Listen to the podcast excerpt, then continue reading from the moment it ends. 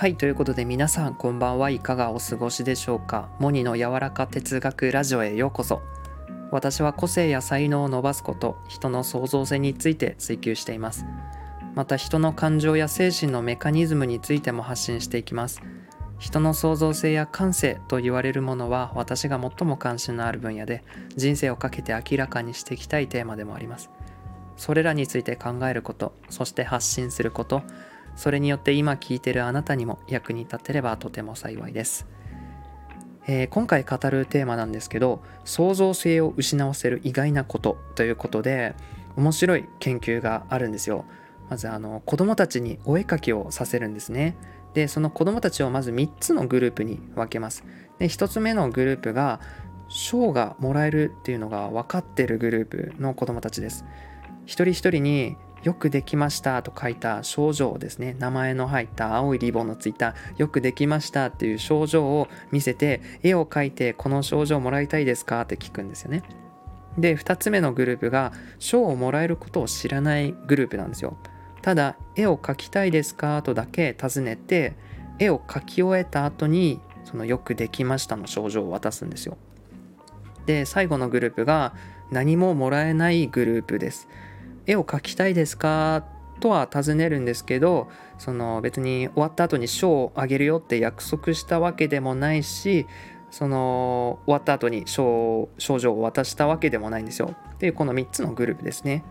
でちょっと時間を置いて2週間後この自由時間中に子どもたちに紙とペンを渡して観察するんですよ。で面白いことにその賞をもらえることを知らなかったグループと何ももらえなかったグループは熱心に絵を描くんですけど賞がもらえることが分かっていたあのグループたちのグループの子どもたちですねは絵に対する興味を大幅に失っていて絵を描く時間も格段に少なかったっていうこういうデータが分かったみたいなんですよ。でここで言いたいのは頑張った後にご褒美をあげるのがいけないということではなくて頑張ったらこれをあげるよっていう何て言うんですかね交換条件付きうん、これをしてしまうと自立性を失わせるということなんですよ。そしてあのここから分かることは今の世の中ですねほとんどの企業や学校で採用されているやり方がまさにこの交換条件付きなやり方なんです。えー、いかに私たちの創造性を失わせているかという大きな問題なんです。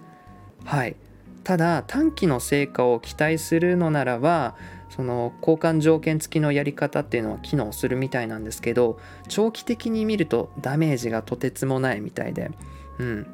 例えば自分の子供がいるとします。あ自分の子供に数学の勉強をさせようとして問題集を1ページ終えるごとにお小遣いを与えていくんですよ。1ページ頑張ったね。あのはいお小